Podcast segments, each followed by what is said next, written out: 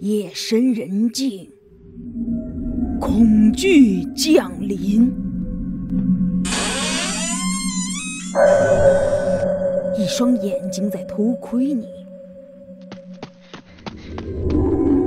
一个身影在跟随你，让你魂飞魄散的深夜广播，带你聆听从未有过的听觉体验。欢迎收听《夜话故事》。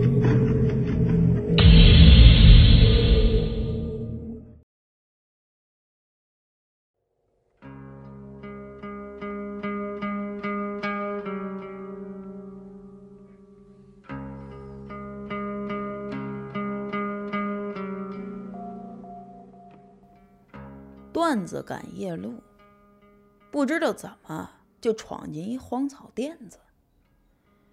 他走了很长的时间，前面终于出现了一点亮光。他兴奋地走上前，看清楚，这是一户人家，屋里呢还有人在说话。段子上前敲门，出来开门的呢是一个知识分子模样的老人。身穿一套灰色制服，鼻梁上架着一副金丝边的眼镜，脸色很白。老先生，请问去草场坡怎么走？你来的方向才是草场坡，很远呢。段子这才意识到他转向天这么黑了。你呀，干脆住下吧，啊，天亮再走。哎呦，哎呦，太谢谢您了。进了屋之后，段子四下看了看，屋里是三套间一明两暗。明间很大，是老先生的起居室；暗间呢，有人在吵嘴，叽叽嘟嘟的，反正也听不清楚。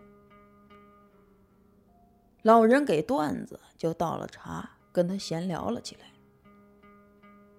可过了一会儿，暗间里那争吵声越来越大，一个老太太冲老先生叫喊道：“他总是闹着要跟我换房间，你也不管管。”这时候，又有一个很年轻的女子声音传过来，她争辩道。本来就是我的屋子，我是大房，你是二房，你就应该住在我外边。我虽然是二房，可我儿女双全。再说了，这房子也是儿女给我安排的。段子感到很奇怪，这老头好像有妻有妾。而且一老一少之间还相差几十年，年轻的那个竟然是大房。老先生烦躁的朝那声音挥了挥手，然后对段子说：“啊，哎，不好意思啊，你等一下，我呀处理一下这个事情。”接着他就去了屋外。过了一会儿，段子就听到。外面有挖土的声音，他好奇的走出去，看见那老人正在院子里挖地。他走近一看，吓得呆若木鸡。原来他看见老人从地下挖出俩骨灰盒来，嘴里还自言自语的捣鼓着：“哎呀，整天吵得我不得安宁，这回啊，我给你们俩换过来。”他一转身看见段子了，然后他说：“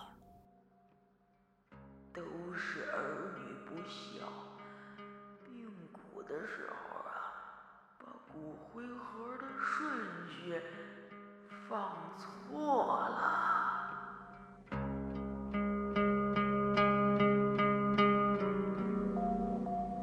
I can't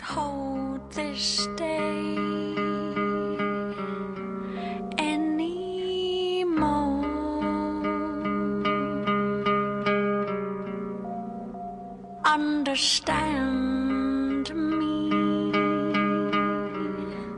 anymore.